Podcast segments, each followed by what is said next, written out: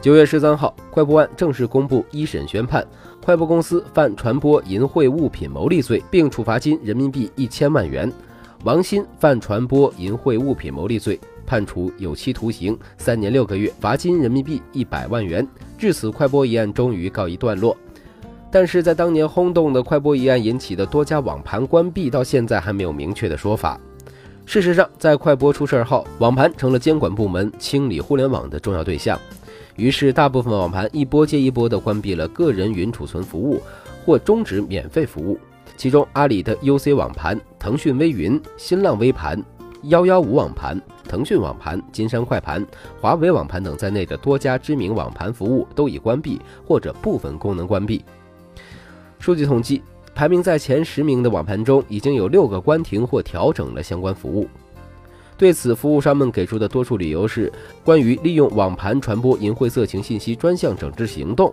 确实，由于网上资料上传自由，平台不承担事先审查的义务，容易造成色情资料和盗版资料的非法储存和传播，对于健康绿色的网络环境塑造不利，也侵犯了许多产品的知识产权。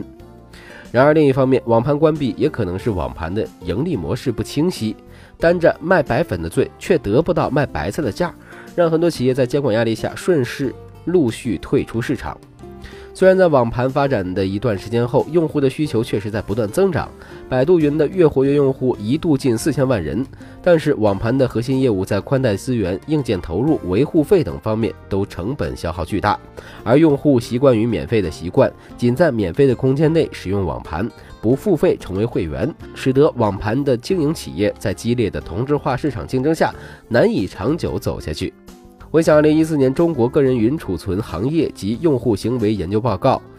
在继过几年蓬勃发展之后，到二零一四年，中国个人云储存用户规模已经达到近四亿人，成为众多互联网企业必争的红海。时至今日，网盘前景不清，惨淡经营似乎已归于平淡，被大佬遗忘。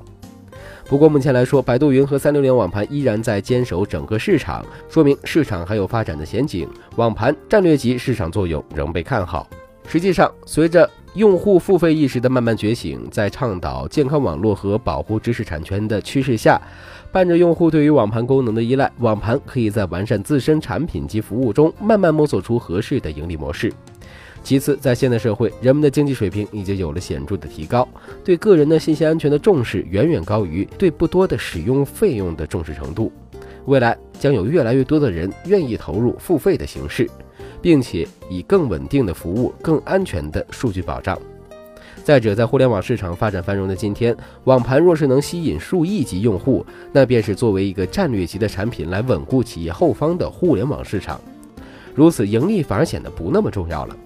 在网盘市场大洗牌后，最后胜利的网盘企业无疑将拥有更大的底牌去撬动整个互联网行业，尤其是 O2O 的市场，稳固自己的巨头地位。